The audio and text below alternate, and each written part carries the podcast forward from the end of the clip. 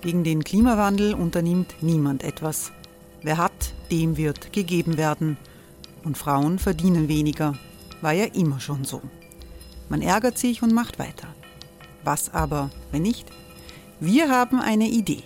Die Falter Arena macht die Bühne frei für Menschen und Projekte, die das Land verändern. Mein Name ist Eva Konzett. Ich leite das Politikressort im Falter. Und am Sonntag, den 26. Mai, veranstalten wir im Wiener Stadtsaal die nächste Falter Arena. Mit dabei unter anderem der ehemalige Politiker und Neosänger Matthias Strolz, Theresa Imre von Markter, Sonja Jöchtel von Love Politics oder Kari Ochsner von Ochsner Wärmepumpen. Machen statt jammern. Wir schauen uns an, wie das funktionieren kann. Kommen auch Sie vorbei. Alle Informationen und Tickets finden Sie unter falter.at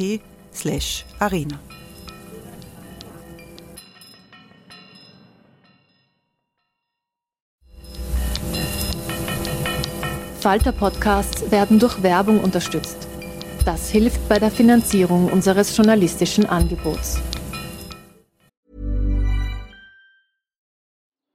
Die Erderhitzung ist kein Gefühl, aber mit vielen Gefühlen verbunden. Sorgen etwa oder Angst.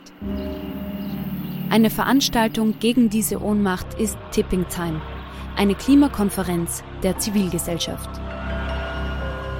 Von 9.5. bis 11.5. findet Tipping Time in Kooperation von Globe Art, Solektiv und Tangente St. Pölten statt und lädt ein zu Diskurs, Diskussionen und Workshops mit namhaften Vortragenden wie Nikolai Schulz und Friederike Otto. Weitere Informationen finden Sie auf www.tangentesanktpölten.at.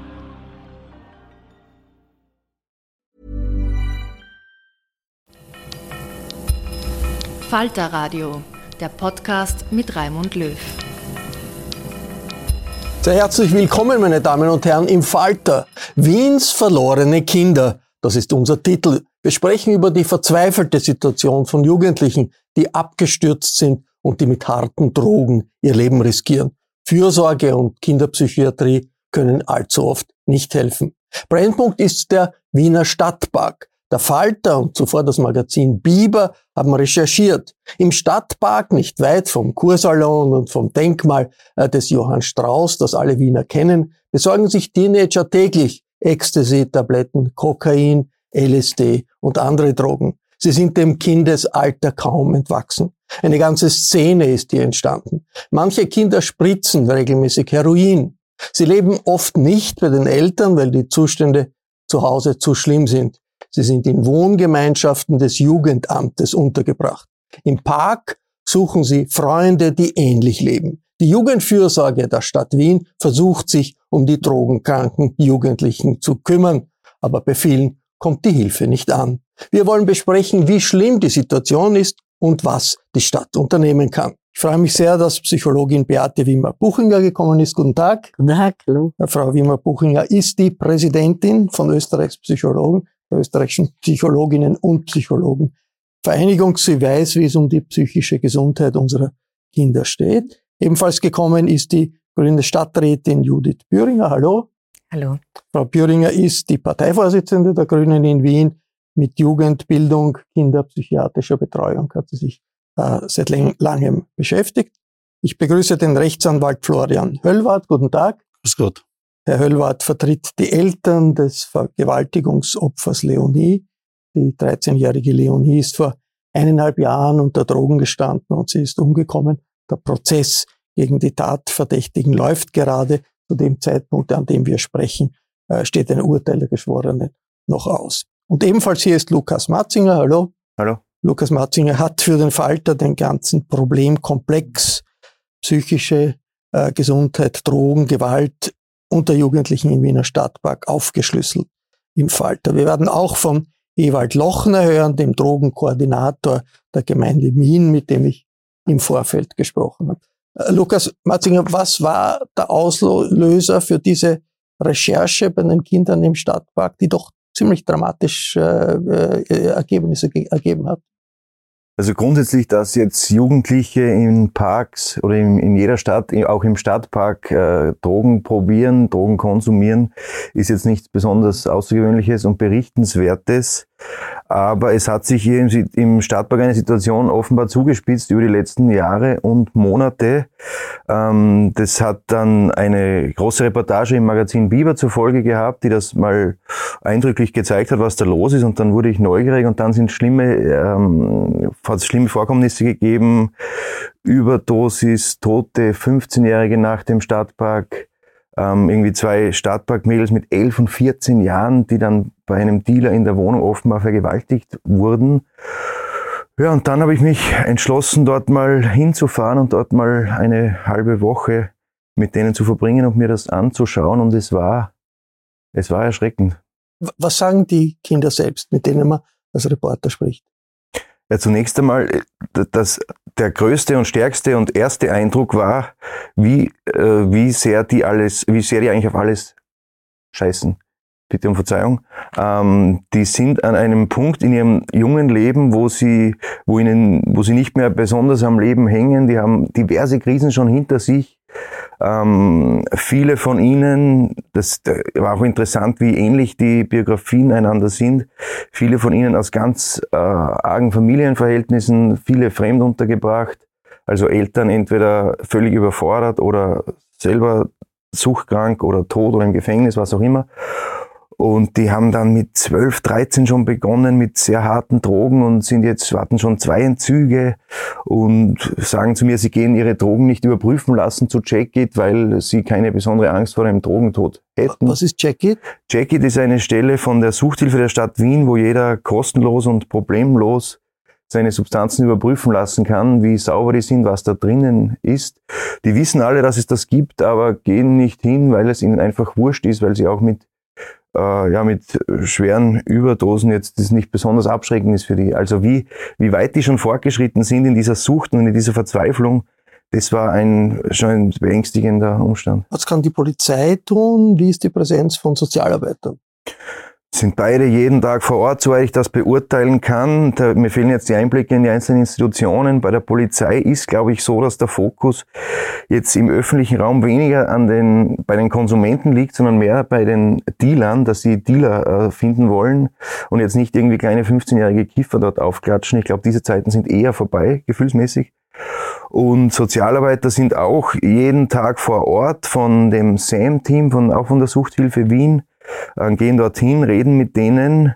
Ähm, mein Gefühl ist, dass es, wenn die dort sind und wenn die dort schon irgendwelche harten Tabletten oder Pulver nehmen, ist es teils fast schon zu spät für diese Art der aufsuchenden Sozialarbeit. Die hören sich das dann so an, was die zu sagen haben, aber ähm, viel können die dann aus, bei vielen dort nicht mehr ausrichten. Da ist es fast schon zu spät bei dem, was die alles mitgemacht haben. Äh, Frau äh, Beate Wiemer-Buchinger, diese Situation im mhm. Stadtpark, die mhm. ist, ist, ist, klingt dramatisch. Ist das ein isoliertes Phänomen oder ist das ein Zeichen für eine generelle Krisensituation? Ich denke, das ist, äh, ja, ich glaube, es ist, äh, es, es ist, es bedrückt mich sehr, wenn ich dazuhöre, ich glaube uns alle, weil das ist eine Generation, die wir verlieren, die wir verspielt haben. Äh, das müssen wir uns vorwerfen. Wir haben hier einfach auch viel zu viel Familien allein gelassen wahrscheinlich weil wir eines, was wir sicher wissen, ist, Broken Home Situation, also eine Situation, wo du eigentlich als Kind kein Zuhause hast, wo du nicht das, was du, jedes Kind hat ein Recht auf Sicherheit, auf, auf, auf geliebt zu werden, auf beschützt zu werden. Und Kinder, die das nicht haben, fliegen raus aus dem Nest. Das wissen wir ja. Das ist ja nichts Neues. Und es wird halt immer mehr, weil die Familien auch weil die Lebenssituation für so viele so schwierig geworden ist. Das müssen wir schon sagen. Das ist eine gesamtgesellschaftliche Verantwortung, so würde ich es mal sehen. Ähm, und äh, insgesamt ist es so, Kinder, die sowas erlebt haben, wie Sie äh, recherchiert haben, auch, die sozusagen eben äh, keinen Halt gefunden haben zu Hause, bröseln halt und brechen halt dann aus, suchen ihresgleichen. Und dann muss man ja auch noch eines sagen, viele dieser Kinder haben ja schon klein auf viel Gewalt auch erlebt. Also auch das spielt mit. Das heißt, du wächst auf als Kind mit dem Gefühl, ich bin nix. Ich bin nix wert, ich bin schmutzig, eh schon alles wurscht. Und von daher, wie Sie sagen, wiederholst du mal, ich scheiß auf alles. Ja? Also das, das glaube ich, das, das ist eine Spirale, die ist jetzt nicht neu, aber sie wird größer und sie ist nicht sicher nicht nur auf Wien fokussiert. Wie eine Gesellschaft damit umgeht, ist ja ganz, ganz entscheidend für den Zusammenhalt. Ich möchte jetzt, bevor wir in die weitere Diskussion gehen, einspielen, was der Drogenkoordinator der Gemeinde Wien zur Situation sagt. Ich habe Ewald Lochner zuerst gefragt, wie kritisch die Situation im Stadtpark aus seiner Sicht ist. Die Situation der Jugendlichen allgemein ist eine kritische und das nicht nur in unserer Stadt, sondern insgesamt. Ähm, ich würde gerne ein bisschen den allgemeinen Zustand beschreiben, damit wir dann zu dem Thema tatsächlich des, des, des Konsums kommen. Also einerseits ähm, stellen wir fest als Gesellschaft, dass die Pubertät bei Kindern immer früher eintritt, das heißt früher im Lebensalter. Das ist ein Phänomen, das haben speziell jetzt in Mitteleuropa, aber grundsätzlich auf der ganzen Welt merkbar. Das Zweite, was damit einhergeht, ist, ähm, bei dem früher Eintreten der Pubertät, und das meistens bei Mädchen, ist es so, dass ähm, einfach die Gefahr oder die Möglichkeit von psychischen Störungen eine höhere ist. Das ist ein zweites Faktum. Das dritte Faktum, das wir erleben oder erlebt haben, ist aufgrund der Pandemie ähm, eine Form von kompletter sozialer Veränderung, die jetzt gerade Jugendliche, die während der Pandemie in einem bestimmten Alter waren, für die auch eine negative Auswirkung auf ihre Psyche hatte. Äh, und jetzt auf die, auf die, auf die Situation in Wien zurückzukommen oder beziehungsweise auf die Jugendlichen, die, von denen wir hier sprechen. Meistens sind das auch noch Jugendliche, die aus Familiensystemen kommen, die nicht funktionabel sind. Das heißt, wo zumindest schon einmal ein Kontakt mit der Kinder- und Jugendhilfe bestanden hat oder es sogar schon zu einer Abnahme gekommen ist. Das heißt, dass diese Kinder und Jugendlichen nicht mehr bei ihren Herkunftseltern aufwachsen, sondern eben in einem Krisenzentrum der MA11 und in einer Wohngemeinschaft. Wenn man jetzt die Artikel im Falter oder auch im Biber, die Reportagen aus dem Wiener Stadtpark liest, dann hat man den Eindruck, das sind doch wirklich sehr viele Kids, die verzweifelt sind und das sind keine Einzelfälle. Ist das richtig? Einzelfälle sind es nicht, das ist richtig. Ähm, und ähm, dass die Kids verzweifelt sind, das ist nachvollziehbar aufgrund dessen, was ich gerade zuvor beschrieben habe.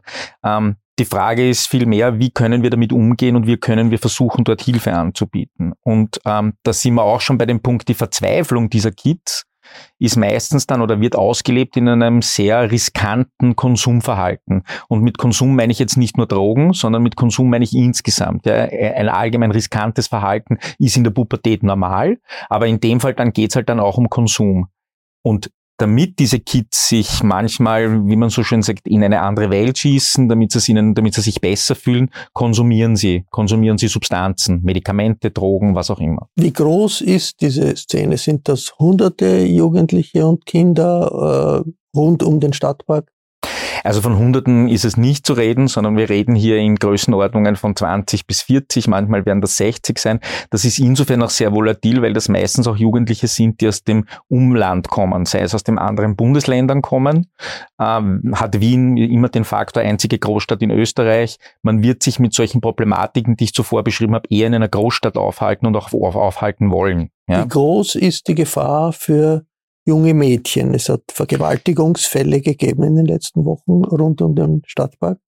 Also das Problem bei jungen Mädchen, und das konstatieren wir halt, ist, dass eben auch über das frühere Einsetzen der Pubertät und meistens auch psychische Erkrankungen, die im Hintergrund liegen, ähm, die Gefahr eine höhere, wenn dann dazu auch noch kommt, dass ein höheres Risikoverhalten an den Tag gelegt wird, beispielsweise das Mitgehen mit fremden Leuten, und zwar aufgrund dessen, das hat sehr viel mit der psychischen Konstellation dieser jungen Mädchen zu tun, weil wenn die zum ersten Mal von jemandem erfahren, dass er sie toll findet, dass er sie interessant findet, ja, dass das, ähm, wenn sie Zuwendung erhalten, um das sehr allgemein zu sagen, wird die Wahrscheinlichkeit groß sein, dass sie dann mit irgendwelchen Leuten in den privaten Raum gehen. Da sind wir beim nächsten Problem. Die Pandemie hat bewirkt, dass sich viele dieser Probleme nicht mehr so im öffentlichen Raum abspielen, sondern vermehrt im privaten Umfeld abspielen. Zu einer Katastrophe hat das geführt im Fall Leonie, wo äh, ein Mädchen äh, vergewaltigt wurde, zu Tode gekommen ist. Wie sehr ist das mehr als ein einzelner Kriminalfall?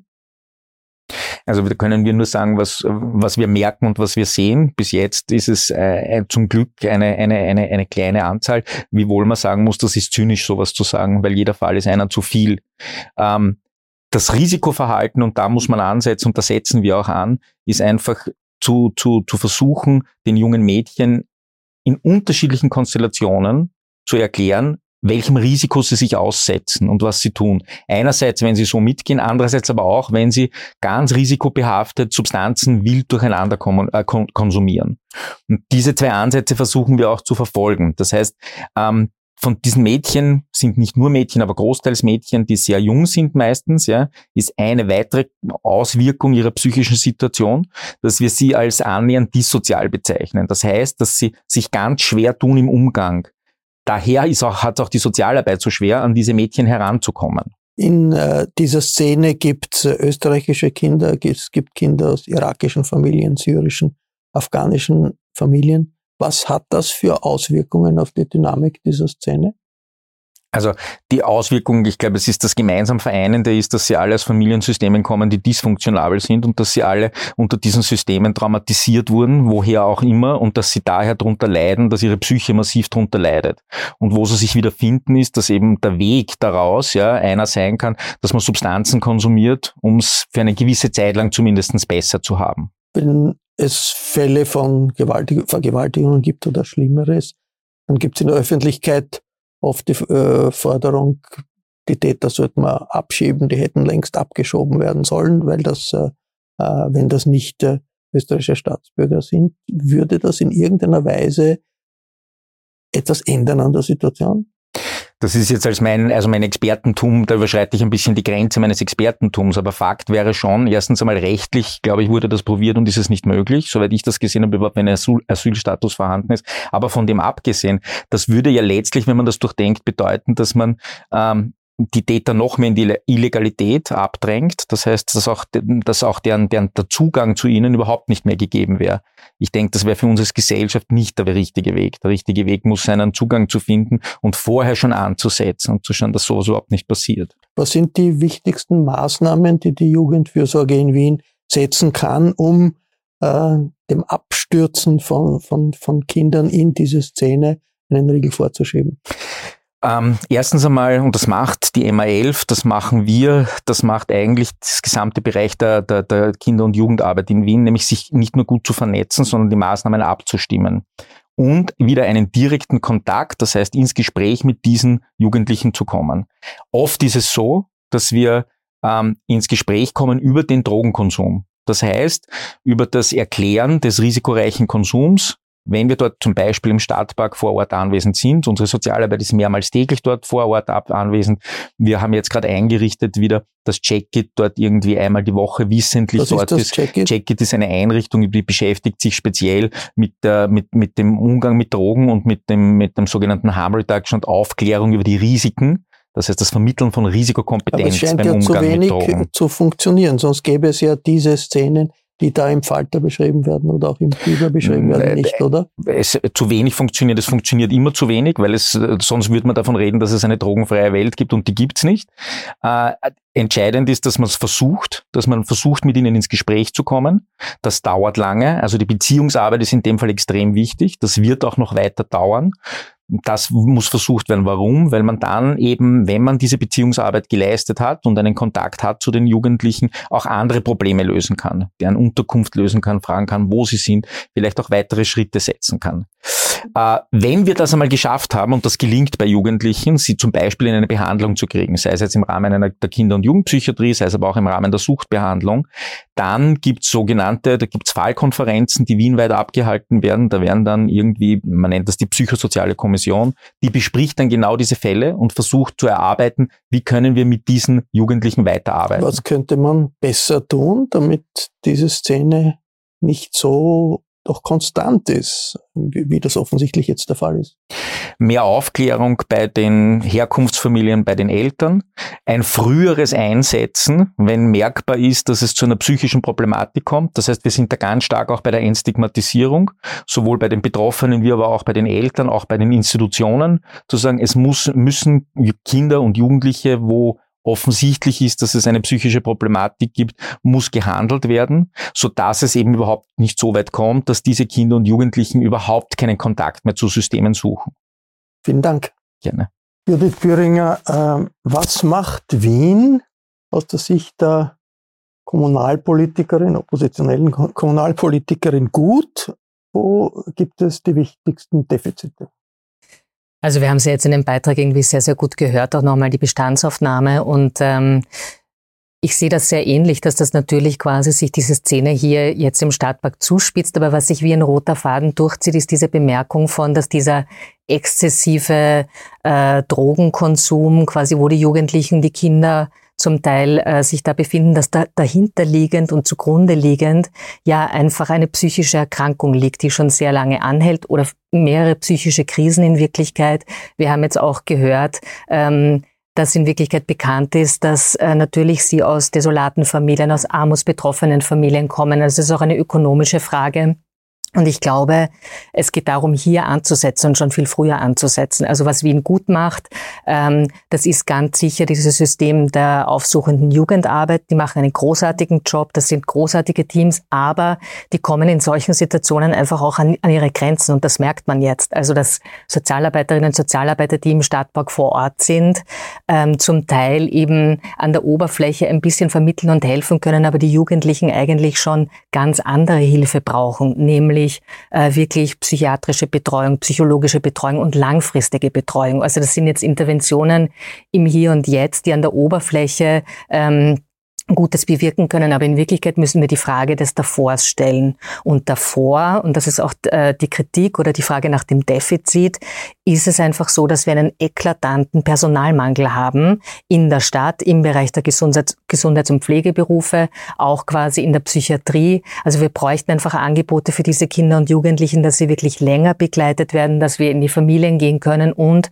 dass die außerschulische Kinder- und Jugendarbeit einfach auch viel mehr Ressourcen hat mit wirklichen multiprofessionellen Teams vor Ort sein kann und einfach auch, Stichwort, was steckt denn hinter einer Suchterkrankung? Hinter einer Suchterkrankung steckt einfach eine psychische Erkrankung. Und ähm, im Moment sehen wir, dass es halt so ein bisschen einen Drehtüreffekt gibt. Die Kinder werden nicht ausreichend, die Kinder und Jugendlichen werden nicht ausreichend therapiert, heißt, sie kommen immer wieder quasi ähm, in diese Situation, dass sie äh, sich dann eigentlich in so ausweglosen Situationen auch befinden. Äh, Florian Höllwart, Sie sind Anwalt der Eltern der äh, getöteten Leonie. Was macht eine solche Entwicklung mit den Angehörigen? Wo ist aus der Erfahrung hier, wo ja das passiert ist, die Leonie ist den Eltern irgendwie entglitten ist? Äh, was macht das? Wo, wo, sind, wo ist hier die öffentliche Hand, die Defizite gehabt hat, die nicht äh, eingegriffen hat?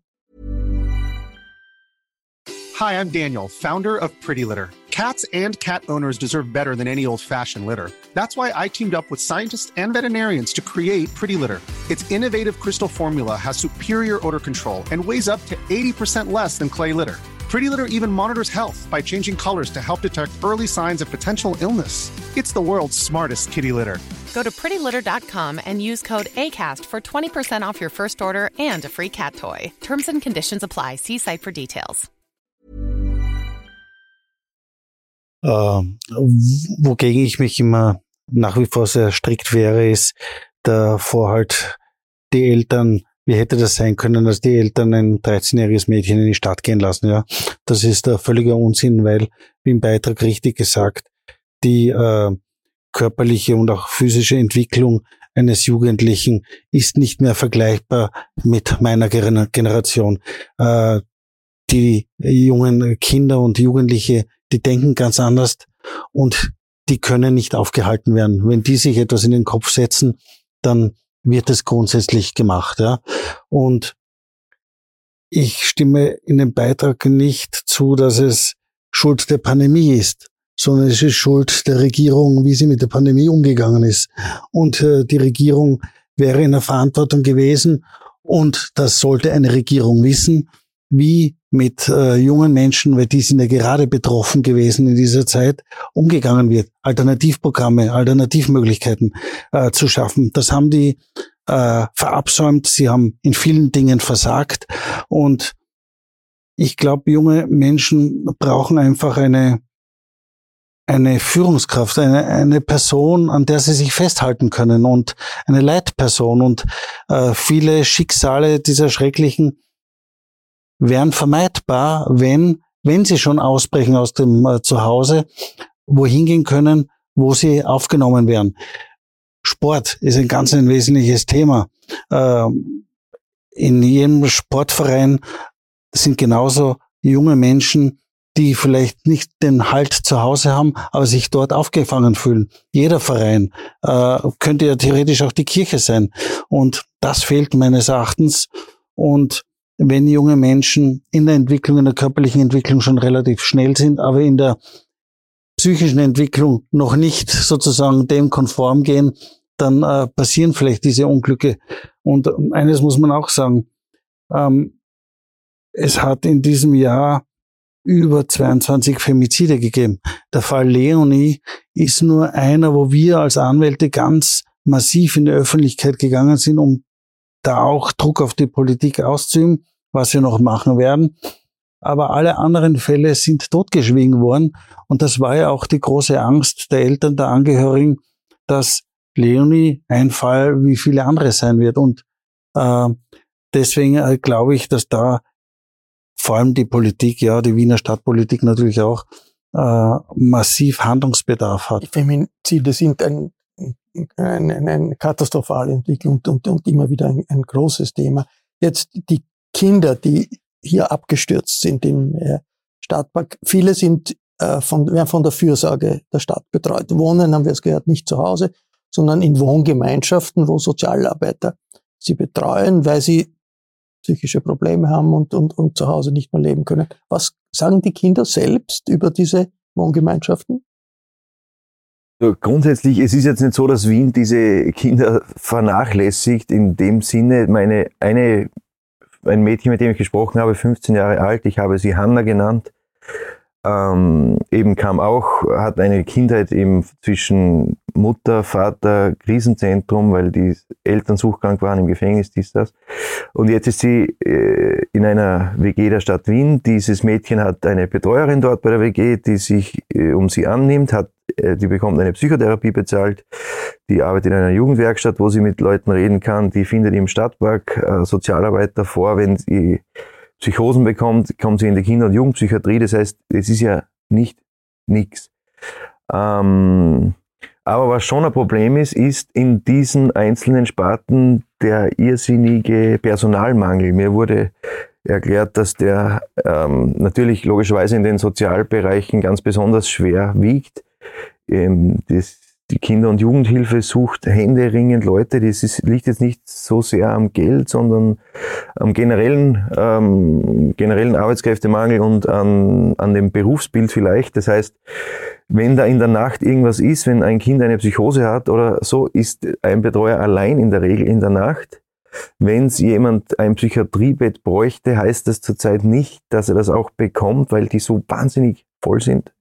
Die waren vor der Pandemie, Pandemie schon mehr als voll und jetzt ist es ähm, jenseits von gut und böse. Aber äh, ja, und über dieses Leben in der WG, da habe ich schon auch Verständnis dafür, wenn manche dieser Kinder sagen, sie sind jetzt 15 oder 16 und haben irgendwie Beziehungen und so weiter und sind dann in der WG mit achtjährigen ADHS-Kindern die irrsinnig äh, verhaltensauffällig sind und dass das auch schon noch eine zusätzliche Belastung ist, das Leben dort, ähm, kann ich mir vorstellen. Aber das war schon ein Fortschritt, oder äh, Frau Wiemer-Buchinger, dass man die Kinder nicht mehr in Fürsorgeheime irgendwie zusammengepfercht hat. Ja, das waren große Schritte, besonders die Stadt Wien, muss man ehrlich sagen, hat ja wirklich, war hier wirklich eine Vorreiterrolle. Aber auf der anderen Seite äh, denke ich, das, das würde ich gerne noch in die Diskussion bringen äh, bei der Frage, wo, wo müssen wir denn ansetzen? Ich meine, es sind unheimlich dramatische Schicksale, die ja nicht von heute auf morgen passiert sind, sondern eben Kinder, die eben in, in Situationen aufgewachsen sind, wo sie die Liebe, die Zuwendung, die, die Verstärkung, die Sicherheit nicht bekommen konnten, weil ihrerseits die Eltern eben nicht in der Lage waren, das zu geben. Wir haben dafür eine, eine Methode, ähm, auf die ich jetzt als goldener Schlüssel eigentlich sehr viel setzen würde, das sind frühe Hilfen. Frühe Hilfen ist von Anfang an äh, ist Maßnahmen, wo man eben schon sieht, äh, schon in der Schwangerschaft und dann in der ersten Zeit danach, Mutter-Kind-Pass beispielsweise, wenn wir den erweitern jetzt um Sozialarbeit, um Psychologie, ist viel getan, weil da fängt es in Wirklichkeit an. Die richtige Prävention ist einfach, dass man früh erkennt, schaffen die Eltern das oder die Paare oder wer immer verantwortlich ist oder nicht und brauchen die Unterstützung. Wir haben halt immer mehr äh, Personen, die einfach äh, diesen Halt nicht geben können. Und da setzt Frühe Hilfen an, dass man eben von Anfang an schon eben unterstützt, sei es eben mit Sozialarbeit oder mit Psychologie. Das wäre so meine, meine Art. Wir müssen überlegen, wie, wie, wie, was, wie können wir da vorbeugen. Und das andere ist, äh, natürlich, ich kann mich da nur anschließen, äh, allen, die was bisher gesagt worden ist. Wir brauchen natürlich wesentlich mehr Ressourcen. Wir haben gelernt durch die Pandemie. Ich gebe Ihnen recht, es tut sich so leicht und so, wir schieben jetzt alles auf die Pandemie äh, und die Gewalt und ich weiß nicht was. So einfach ist es nicht, weil wir wissen, dass die, die vorher vulnerabler waren, natürlich ganz besonders betroffen sind. Aber was ich sagen möchte schon, wir haben ungefähr ein Drittel von Kindern und Jugendlichen, die jetzt depressiv sind, die soziale Isolation haben, die nicht mehr rausgehen, die nicht mehr kommunizieren, die zu Hause hocken und gamen oder irgendwas und von daher eben äh, wirklich äh, äh, einfach, wir müssen da was tun, das ist keine Frage. Wir brauchen Ressourcen, wir brauchen leistbare Ressourcen, niederschwellige Ressourcen, um hier mehr zu unterstützen. Schockierend finde ich, dass wir, und das macht mich jetzt auch als begeisterte äh, Psychologin und Psychotherapeutin so traurig und auch Präsidentin, dass wir so einen Mangel in der Psychiatrie haben.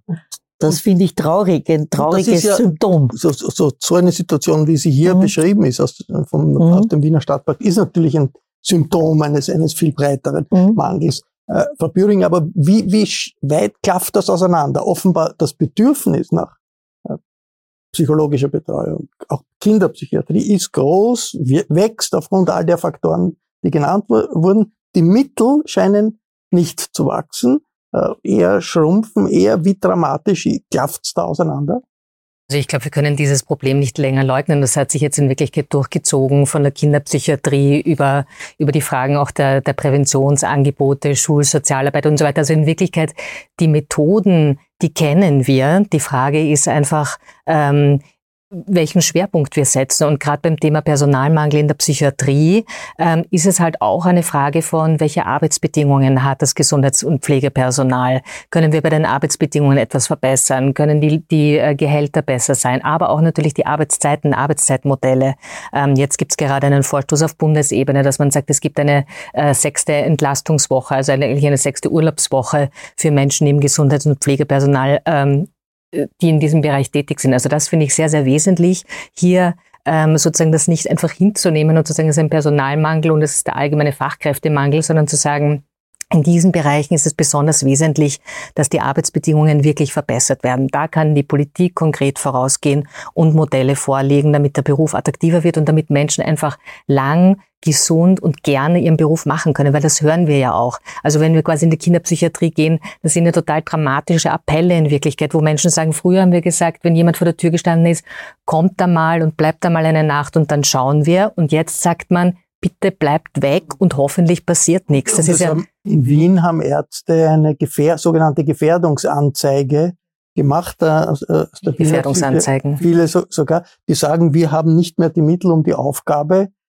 die uns, die wir lösen sollen, zu erfüllen und, ja. und gehen da irgendwie zu Gericht, was ja ein dramatisches äh, Signal ist. Wie ist es dazu gekommen? Ist dazu gekommen, weil die Situation so ist, wie sie ist und weil Gefährdungsanzeigen normalerweise eben gemacht werden, wenn Ärzte, wenn das Pflegepersonal das Gefühl hat, da gibt es quasi einen Notstand und aus dem müssen wir heraus. Wir müssen aus diesem Notbetrieb heraus wieder in einen Normalbetrieb kommen und da gibt es wirklich viele Schrauben, an denen wir drehen können. Das ist nicht nur das Geld allein, das ist wirklich auch eine Frage von wie gestalten wir in Zukunft Arbeitsbedingungen. Und einen Punkt möchte ich noch äh, machen, den äh, Frau Wimmer-Buchinger gerade gemacht hat, nämlich mit den frühen Hilfen. Mhm. Weil frühe Hilfe bedeutet ja in Wirklichkeit, früh anzusetzen und auch einen präventiven Zugang zu haben. Und ich glaube, der muss einfach auch Einzug finden in ganz, ganz viele Maßnahmen, zum Beispiel in der Schule, dass wir Kinder auch äh, äh befähigen, sozusagen auch ihre eigene Gesundheitskompetenz wahrzunehmen. Und weil Sie das gesagt haben mit den äh, Kinder brauchen auch Gruppen. Und da gebe ich Ihnen völlig recht quasi. Was ist die stabile Gruppe, wenn es in der Familie quasi nicht möglich ist? Was ist die stabile Gruppe auch in, entweder in der Schule oder auch außerhalb der Schule. Oder nicht eine stabile Gruppe, sondern auch mit persönlichen Beziehungen, die genau, aufgebaut Aber das meine ich auch mit, mit, mit, einer, mit einer stabilen Gruppe, wo ich das Gefühl habe, da kennt mich jemand, da kann ich hinkommen, da, da, da fragt mich jemand, wie es mir geht. Das ist sozusagen eine stabile Gruppe, weil das finde ich auch das Beeindruckende an Ihrer Reportage, sozusagen, dass er immer wieder kommt, das ist ein Ort, wo ich hinkomme und da sind dann zumindest äh, äh, Freundinnen, Freunde, die mich verstehen. Also es gibt ja diese große Sehnsucht und ich glaube schon, dass die Pandemie dazu geführt hat, dass viele Kinder wirklich ähm, da auch das Gefühl haben, sie sind lost, sie sind verloren. Und genau solche Orte und solche Gruppen brauchen. Und ich glaube, da müssen wir einfach stark ansetzen in der Schule, aber auch außerhalb der Schule. Und da gibt es auch viele innovative Modelle, wie man das machen kann, Hobbylobby und ja, so weiter. Wie sehr können Psychologinnen und Psychologen, Kinderpsychiater diese Rolle spielen, die Sie hier einfordern, nämlich eine Bindung, eine auch emotionale Bindung, eine Gruppenidentität, die verhindert, dass die Kids völlig äh, äh, abstürzen. Also ich glaube zum einen, wo man die Eltern natürlich in die Haftung nehmen muss, ist äh, diese Kinder und diese Jugendlichen, wie kommunizieren die? Die kommunizieren nur über Social Media, Instagram, äh, Snapchat und all diese Dinge. Da gibt es keine verbale Kommunikation. Und warum kommen denn diese Kinder von den, äh, vom Land in die Stadt? Weil natürlich die über äh, diese Medien sich zusammen treffen und in diesem in diesen Gruppen sind dann lauter Gleichgesinnte klarerweise und äh, das hat es ja früher nicht gegeben. Deswegen hat es am Land die äh, Drogenkriminalität gegeben oder das Drogenproblem und äh, in der Stadt. Jetzt kommt es vielleicht zu einer Vermengung. Und hier, glaube ich, muss man schon die Eltern insofern einerseits in die Haftung nehmen, andererseits äh, aufklären darüber, dass äh, die Verwendung dieser Social Media äh, Portale im Grunde sehr gefährlich sein kann. Vor allem, wenn ein Kind ein bisschen orientierungslos ist. Ähm, die man Seite, es gibt kein Leben ohne soziale Medien. Also das ist schon richtig. Äh, Information. Das ist schon richtig, aber, aber es gibt halt, es gibt halt äh, Menschen oder junge äh, Menschen, die sich leicht davon beeinflussen lassen.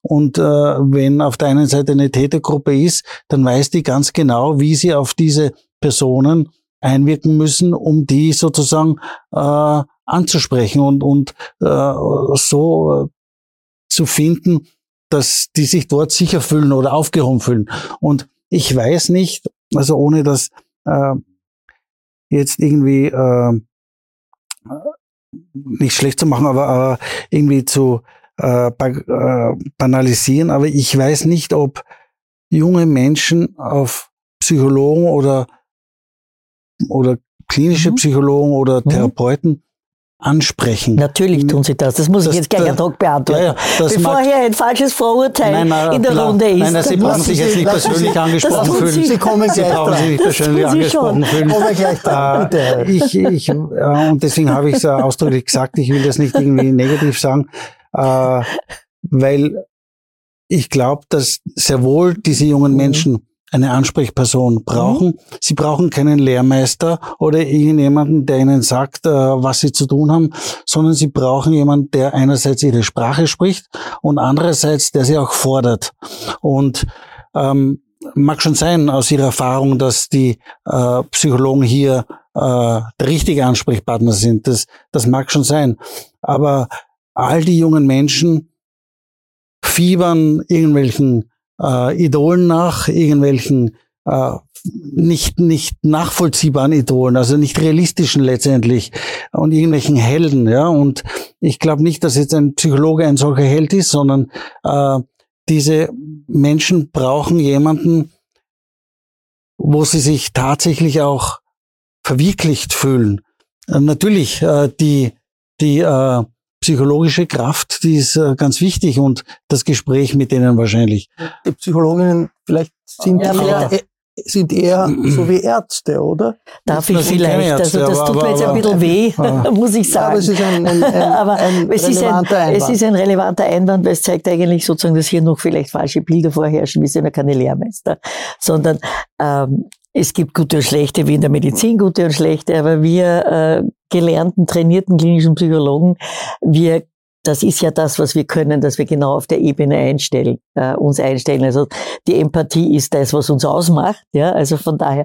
Und wir wissen, und das sage ich jetzt ganz bewusst und bringe das auch ein, wir haben eben unheimlich viel gelernt durch die Pandemie und wir haben viel gelernt, dass hier die Regierung auch richtig reagiert hat nämlich mit einem großartigen Programm Gesund aus der Krise, wo äh, die Jugendlichen, die Kinder, die Jugendlichen, die Eltern, die Freunde selber anrufen können oder auch Zuweiser von Ärzten, Psychiatern, äh, Jugendamts, äh, Sozialarbeitern und, und, und. Wenn man dort anruft, wird man vermittelt. Wird man vermittelt innerhalb von Hilfe. einer Woche wird man vermittelt zu qualitätsgesichert zu jemand, der sich auskennt mit dem Problem. haben Sie aufgeschrieben? 0800 800 122 und in kürzester Zeit und wenn ich das noch kurz sagen darf, was wir gelernt haben ist, dass die Kids eben von sich aus anrufen, ich brauche Hilfe und wir wissen auch schon aus der Evaluierung, wir wissen, dass es allein schon durch 15, 20 Einheiten, dass wir stabilisieren können und die Kinder aus der Krise rausholen können. Lukas, Lukas Matzigler, was sagen die Kinder über psychologische Hilfe, über Psychologinnen hier? Was, äh, was hier, können sie das erfüllen? Was sagen die Kinder selber? Mal so, mal so. Die meisten von denen haben irgendeine Psychotherapie in Anspruch genommen oder tun das gerade. Ähm, manche sagen, die, die flunkern die nur an und das ist eigentlich ihnen egal. Manche sagen, das hilft ihnen wirklich. Ich habe bei allen das Gefühl, dass es irgendwie zu spät begonnen hat, dass die diese tiefen Traumata nicht mehr lösen können, sondern dass die eher ähm, die diese Gefühle loswerden wollen durch irgendwelche harten Substanzen. Aber eines möchte ich bitte noch sagen, was der Herr Höllwart angesprochen hat, weil ich habe mich lang gefragt, woran liegt es, dass das genau jetzt ist, dass diese Kinder so wahnsinnig jung sind. Es gab immer zerrüttete Familien, es gab immer äh, Probleme dieser Art. Die Pandemie ist schon ein Grund. Ich kann mir vorstellen, so ein Lockdown, wenn du in einem Elternhaus bist, dass du nicht ausstehen kannst, wenn du dann dort monatelang quasi verbringen musst, ist es, glaube ich, wahnsinnig belastend. Aber die Social Media sind ein großes Thema. Ähm, und das ist, glaube ich, eine Erklärung, warum das jetzt sich so schnell entwickelt hat dort und warum die auch so jung sind dort. Weil wir kennen das alle zu einem gewissen Maß aus Social Media, dass man sich ähm, dort in seiner Blase bewegt, dass man sich dort bei den eigenen Leuten profilieren will. Und bei denen sind halt die eigenen Leute auch äh, sehr problematisch. Das heißt, ich habe dort Profile gesehen, wo ganz normal 14-Jährige ihren Speed Crystal Meth Konsum zeigen, wo sie sich zeigen, wie sie irgendwie ohnmächtig sind, wo sie Klingen zeigen, wo sie in der Psychiatrie posieren und so weiter. Das wird das geht dann relativ schnell und man will dann den anderen übertrumpfen und zeigen, wie arg man drauf ist. Und Social Media sind total wichtig im Stadtpark. Ja, die sind bei allen 14- äh, bis 16-Jährigen total wichtig. Instagram und TikTok und Snapchat insbesondere. Alles andere ist eigentlich uninteressant. Und das führt dann dazu, dass die natürlich dann immer weitergehen, um sich mehr zu profilieren, was dann, ob diese wahnsinnig große Line Speed dann wirklich gezogen wurde, ist wieder ein anderes Thema. Aber das führt dann dazu, dass dann auch 10, 11, 12-Jährige das auf TikTok zu sehen bekommen und dass dann teils auch ja, labile Kinder von Familien, die in keinster Weise zerrüttet sind, aber die irgendwie ein anderes Problem haben, die labil sind, dort auch Anschluss finden und das auch cool finden und dann auch mal hinschauen und dann aber genauso süchtig werden. Das heißt, diese, was da auf TikTok und Instagram ich dort gesehen habe, das hat mich wirklich äh, nachdenklich gestimmt. Inwiefern sind wir vorbereitet, wir jetzt im Sinne des äh, ein bisschen Establishment, ja, erwachsene Gesellschaft, auf diese Explosion, medial, Verunsicherung, Unmöglichkeit äh, zum Absturz und äh, Risikobereitschaft, weil Teenager, weil äh, äh des Alters wegen zu reagieren extrem gefordert. Wir sind gerade in der Politik extrem gefordert. Und ähm, ich glaube auch, dass sich in der Pandemie einfach unglaublich viel einfach nochmal zugespitzt hat, dass der Raum für uns alle, aber natürlich gerade für Kinder und Jugendliche extrem eng geworden ist.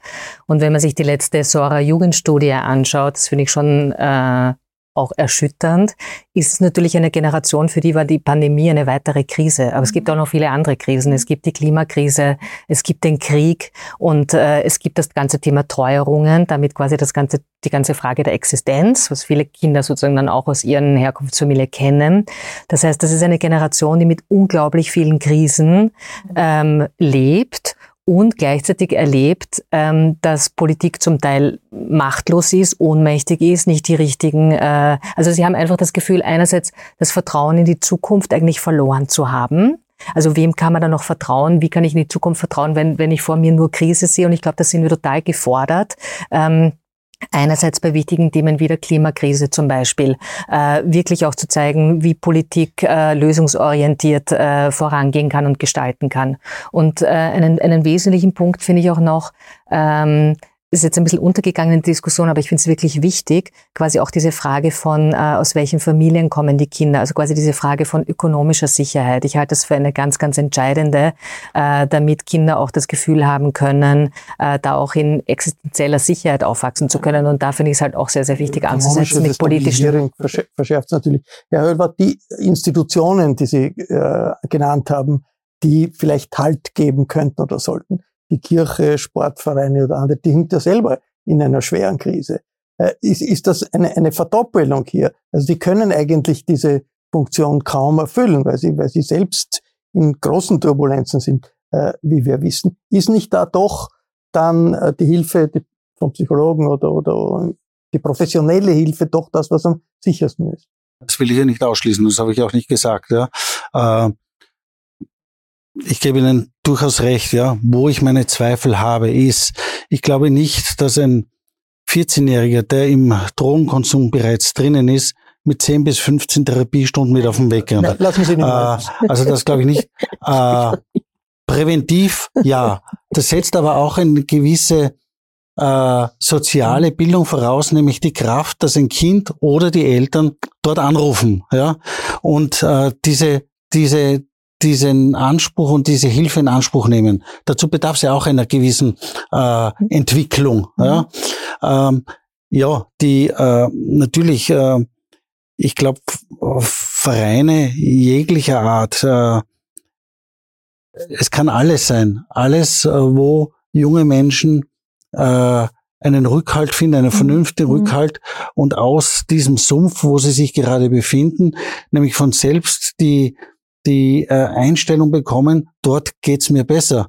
Äh, ein 14-Jähriger lässt sich nicht bevormunden äh, und, und durch besserwisserisches äh, Belehren auf den rechten Weg bringen, sondern im Grunde braucht es einen gewissen Stipulus, der einerseits von der Familie kommt oder von äh, Psychologen oder Ärzten, wen auch immer, dass man denen vermittelt, sie können ja ausbrechen, meinetwegen aber kontrolliert.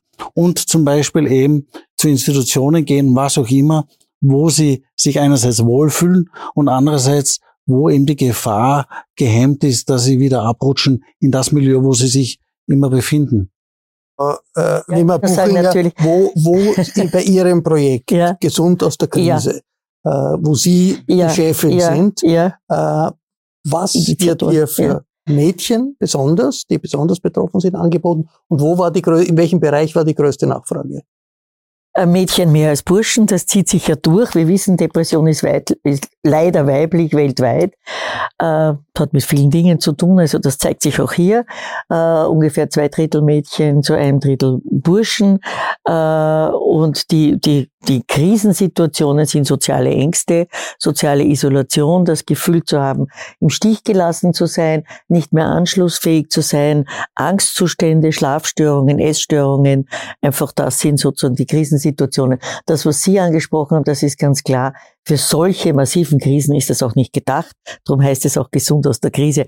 Also sozusagen so massive, wie wir hier jetzt gehört haben, die, diese Kinder, das wäre kein Angebot. Da brauchen wir mehr, anders, aber generell würde ich sagen, jetzt auch als, als leidenschaftliche Psychologin und Optimistin, frühe Hilfen, früh ansetzen, Mutter-Kind-Pass erweitern um Psychologie, dann wollen wir natürlich auch, dass das umsonst ist. Äh, und, und ich möchte gerne noch sagen, wo ich wirklich unglaublich überzeugt war. Die Weltgesundheitsorganisation hat das erkannt und zum ersten Mal in ihrer Geschichte gesagt, wir brauchen genauso viel Ressourcen für die psychische Gesundheit wie für die äh, medizinische Versorgung, weil es keine Gesundheit ohne die Seele, seelische Gesundheit gibt. Das sind dann die Ebenen der Hilfe, die Ebenen Wir brauchen jetzt wirklich mehr. Wir brauchen hier mehr soziale können, und psychische äh, die Hilfe. Kinder, ja. die ja äh, vom Absturz bedroht sind, dann mhm. doch nicht abstürzen. Das war ein Meinungsaustausch über Wiens, hoffentlich doch nicht durch Drogen und psychische Traumata verlorene Kinder. Ich bedanke mich für die fachkundige Diskussion. Danke für Ihr Interesse. Über die brennenden Probleme der Stadt lesen Sie regelmäßig im Falter. Ein Abonnement ist eine gute Idee und Geschenksabos für Weihnachten sind zu Recht ebenfalls populär. Ich verabschiede mich bis zur nächsten Folge.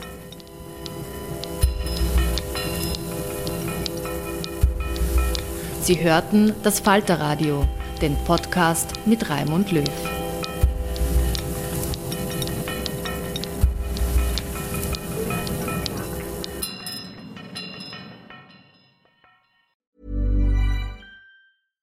Small details are big surfaces. Tight corners are odd shapes. Flat, rounded, textured, or tall. Whatever your next project, there's a spray paint pattern that's just right. Because Rust new Custom Spray 5 in 1 gives you control with five different spray patterns. So you can tackle nooks, crannies, edges, and curves without worrying about drips, runs, uneven coverage, or anything else. Custom Spray 5 in 1. Only from rustolium Sick of being upsold at gyms? My guy, you're currently a base member. For $90 more, I can upgrade you to our Shred membership. For 130 more, you'll be a Swole member. And for just $300 more, you'll reach Sweat Platinum. At Planet Fitness, you'll get energy without the upsell. Never pushy, always free fitness training and equipment for every workout. It's fitness that fits your budget. Join Planet Fitness for just $1 down and $10 a month. Cancel anytime. Deal ends Friday, May 10th. See Home Club for details.